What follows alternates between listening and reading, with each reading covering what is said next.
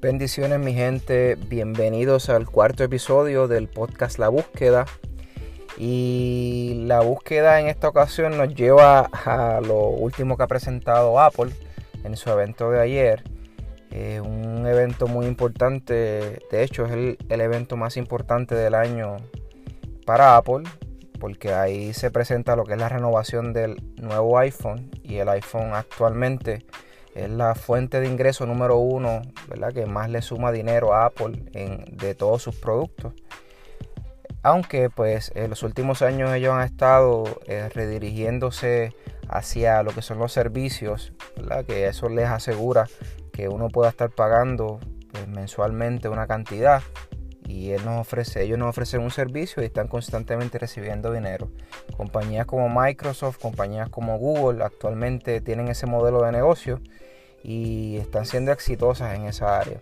Apple sabe que no va a poder depender toda la vida del iPhone, no puede seguir vendiendo 40, 50 millones de iPhone cada tres meses, porque va a llegar un punto dado en que las personas eh, ya van a ver demasiado iPhone, quizás en la calle.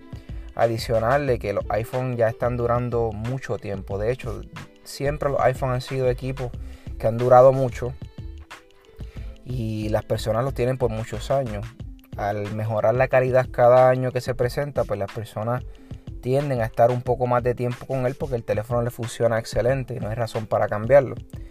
Eh, en el caso mío, yo tengo actualmente un iPhone 10, llevo ya dos años que se cumplen ahora en octubre y el teléfono funciona excelente.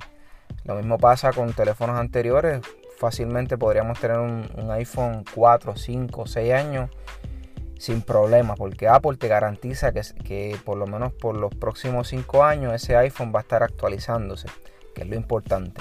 Que hayan actualizaciones de seguridad, que vayan trayéndose nuevas funciones con el mismo teléfono, pues se van añadiendo funciones poco a poco que ellos van actualizando con el sistema operativo. Eso es lo importante de ellos poder controlar lo que es la producción del teléfono más el sistema operativo, que son las funciones nuevas que vienen, cómo funciona el teléfono, cómo se ve visualmente la pantalla, esos detalles que son importantes. Eh, en la presentación de ayer, eh, no lo voy a mencionar en orden cronológico debido a que pues, no es importante, lo importante es que pueda mencionarlo todo. Pero específicamente ellos eh, presentaron dos servicios que ya los habían anunciado a principio de año, pero en este caso ellos confirmaron el costo mensual que iba a tener. Uno de ellos, Apple Arcade, que es un, sistema de, membresía para tener acceso a sobre 100 juegos eh, para el iPad, para el iPhone, para la Mac y para la Apple TV. Puedes comenzar en un equipo y terminarlo en otro. Y el beneficio de este servicio es que puedes utilizar los controles del PlayStation y puedes usar el control del Xbox que te da acceso, ¿verdad? Poder utilizar un juego básicamente completo. Nunca va a ser al nivel de una consola como un PlayStation o un Xbox, pero, pero juegos de calidad. Ellos te garantizan que vas a tener acceso a sobre 100 juegos exclusivos de la plataforma. Y, mientras estés pagando ese, esos 5 dólares mensuales, pues vas a tener acceso a ellos. Y el otro beneficio es que lo puedes compartir entre las 6 personas que tú tengas añadidas en tu plan eh, de familia de, Apple, que lo he mencionado antes y que más adelante en otros podcasts pues, estaré hablando en detalle de él. Otro de los servicios que de lo que se estaba especulando mucho desde el principio de año era el Apple TV Plus, que es un equivalente a lo que sería Netflix, lo que conocemos como servicio de streaming. Ellos están empezando desde cero, así que eh, yo entiendo que ha sido eh, correcto que hayan comenzado con un pago mensual de $4.99 ya que van a tener bien pocas series para comenzar el servicio. Actualmente Netflix tiene muchísimas, miles y miles de películas y series, pero ellos llevan muchos años en el mercado.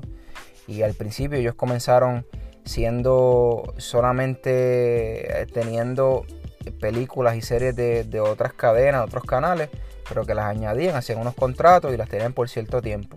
Por eso es que Netflix eh, cada cierto tiempo se van a las películas, llegan nuevas, porque ellos van haciendo nuevos arreglos, nuevos cambios que van haciendo que la, que la plataforma cambie. Pero ellos han ido invirtiendo miles y miles de millones de dólares todos los años para tener producciones originales que ellos puedan controlarlas, que las puedan distribuir por todo el mundo. Pues en el caso de Apple, ellos van a tener ese servicio de la misma, de la misma manera. Van a permitir que las seis personas puedan tener acceso a esa cuenta pagando solamente $4.99.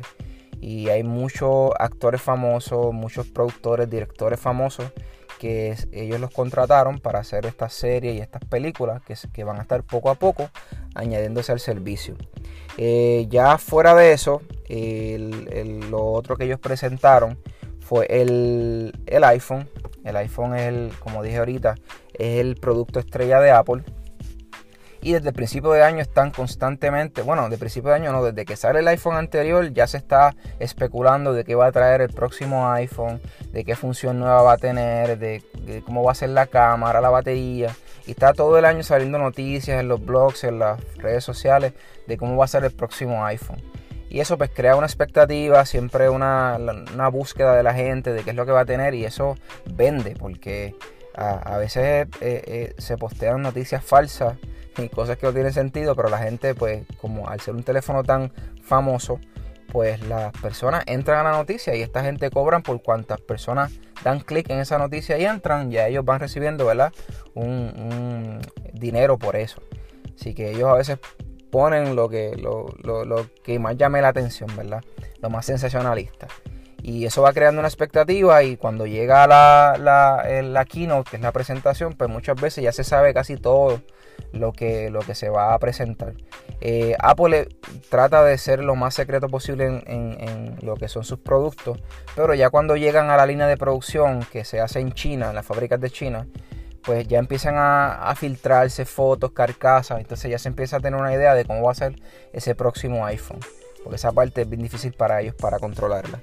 Eh, específicamente presentaron dos modelos de iPhone el iPhone 11, que va a ser el iPhone que va a suplantar lo que es el iPhone XR. Ese iPhone 11 eh, viene en, seis colores. Eh, está el negro, está el blanco, el verde, el violeta, amarillo y rojo. Seis colores. Eh, va a estar comenzando en aproximadamente me parece que son sí, 699 dólares que son 50 dólares más, más barato que lo que fue el iPhone XR, el año pasado, que fue el iPhone que más se vendió y que todavía es el más que se está vendiendo de Apple porque tiene una excelente batería, buena cámara, a pesar de que solamente tiene un lente, pero las personas que lo tienen eh, pues han dicho que, la cámara es excelente. Em, el otro producto que se presentó fue el iPhone 11 Pro y el iPhone 11 Pro Max, que es el, tamaño más grande. Ya este teléfono, ¿verdad? Pues tiene una cámara mucho más potente, una cámara más enfocada en personas que trabajan en el medio de, de, lo que son fotos, videos, ¿verdad? Porque tienen unas eh, eh, maneras de, manipular las fotos, los videos, de la calidad con que se presentan. Y ese siempre es lo que vende, ¿verdad? Hoy en día los teléfonos venden y una de las razones por las que más que venden son por las fotos y la cámara, porque las personas buscan tener buenas fotos, buenos videos en, su, en sus equipos. Eh, ese teléfono pues es el que, el que reemplaza al iPhone 10S eh, y 10S Max del año pasado.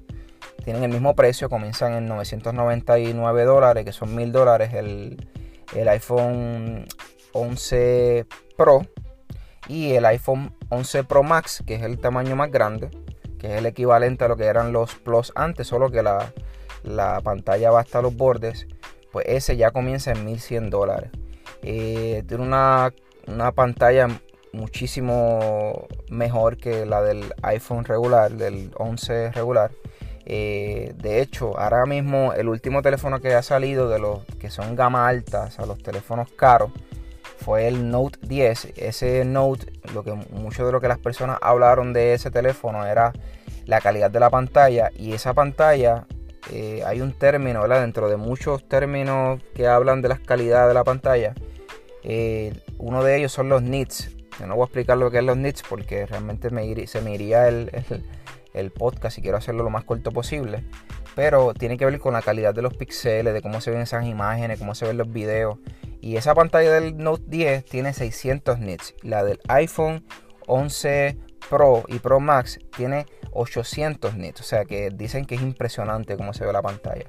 Tiene 5, horas adicionales de batería, que siempre la crítica a los iPhone es que la batería realmente en comparación con otros teléfonos pues dura poco menos porque Apple se encarga más no tanto de poner una batería gigante, sino de optimizar el sistema operativo para que pueda ofrecer más horas de, servicio.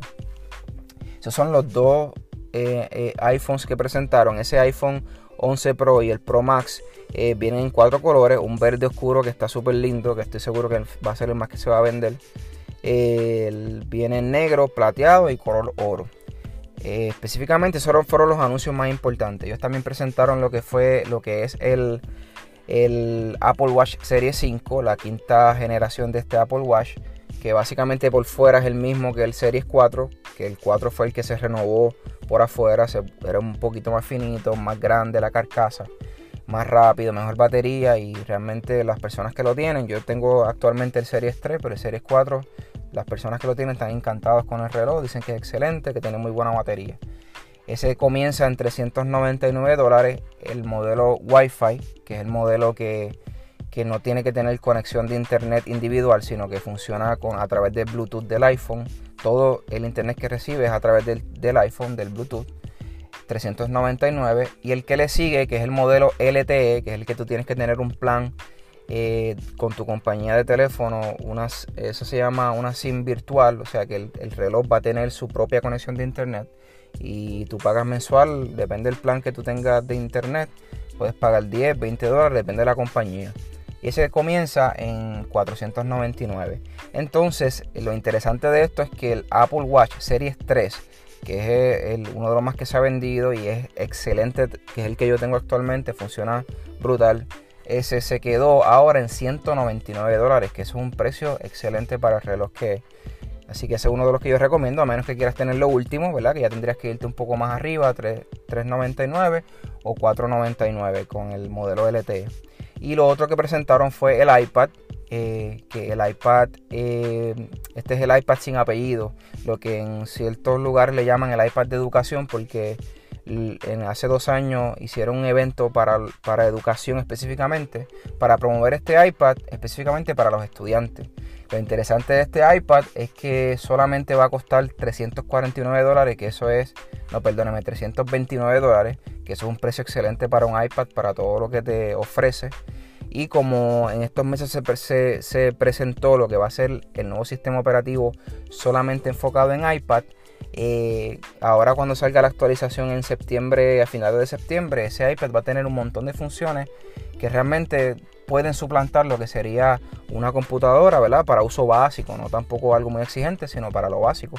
Además de que puedes utilizar el, con ese iPad, puedes utilizar el teclado, el Smart Keyboard de Apple, que ellos te lo venden aparte, y puedes usar el Apple Pencil, que es el lápiz este para, como si fuera un stylus, pero, pero mucho más preciso, mucho mejor calidad y utilizado específicamente para dibujar, para pintar, para hacer este ediciones de fotos más específicas. Así que ese es el otro iPad. Ahora mismo el iPad se queda, la alineación del iPad ahora, ese iPad que es el más básico, se queda en 329 y de ahí hacia arriba, pues le seguiría el iPad mini, le seguiría el iPad Air y después lo que les quedaría son los más caros, que ya están de 800 hacia arriba hasta mil y pico de dólares. Esos son ya más enfocados en profesionales, ¿verdad? Profesionales me refiero porque esta palabra de pro, profesionales, eso depende de lo que tú trabajes y puede ser para ti profesional. Pero es más como enfocado en personas que trabajan con, edición de video, edición de audio, eh, eh, de foto específicamente, artes gráficas, que tienes que ver a utilizar el Apple Pencil para hacer modificaciones y, pero realmente si, si, si te quieres comprar el iPad Pro, te lo puedes comprar. Eh, pero va más enfocado en eso porque es un producto bastante más caro. Pero la mayoría de las cosas con un iPad de este 329 puede hacer la mayoría de las cosas. Porque va a funcionar y aparte de que te puede funcionar como una tablet para ver contenido y para ver tus series y todo por el estilo. Eso en resumen es lo que se presentó de Apple. Estoy haciendo un resumen bien general.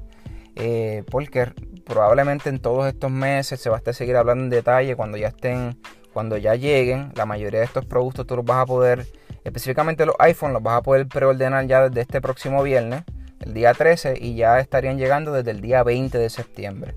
El Apple Watch ya lo puedes ordenar desde ahora y entiendo que el iPad también, pero los teléfonos, los iPhones, que son los que a veces tardan un poquito más, los puedes preordenar ya desde septiembre 13 y el ya de septiembre 20 los vas a tener disponibles, te van a estar llegando por correo, los que lo piden en correo o los que van a la tienda a comprarlos.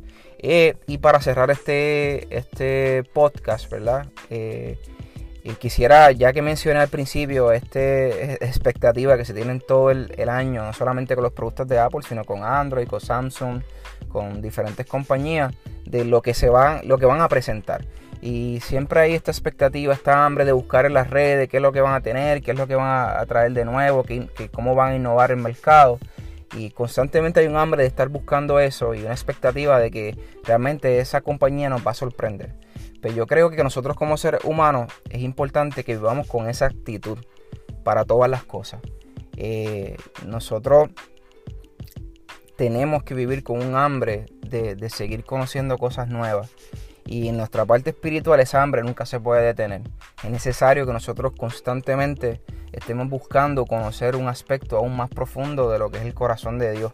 Eh, yo como cristiano pues, pues reconozco que en muchas ocasiones, ¿verdad? La vida, los afanes, a veces los ahorros, las agendas, tienden a apagar un poco esa hambre o esa expectativa, pero siempre hay algo de una manera u otra que me hace caer en cuenta de que es tan importante tener expectativa, porque si tenemos expectativa tenemos esperanza.